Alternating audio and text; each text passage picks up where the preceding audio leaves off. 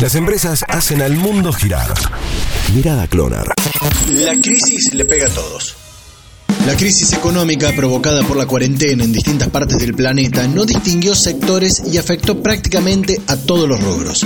Algunas ciudades eh, de las más importantes del mundo, como París, dejaron de recibir turistas y por ende cerraron las atracciones como los museos. Esta semana, si bien abrió el Louvre, quizás el más conocido del mundo, pero otro de los museos parisinos más destacados apeló a una rara estrategia, o por lo menos poco común, para poder reabrir sus puertas. Se trata del Museo Rodin, que decidió vender sus esculturas de bronce para superar la crisis provocada por la pandemia. Si bien alguna vez ya lo hicieron, ahora lo aplicarán para reemplazar la merma de visitantes que sufrirá el espacio, que será superior al 50%. ¿El objetivo?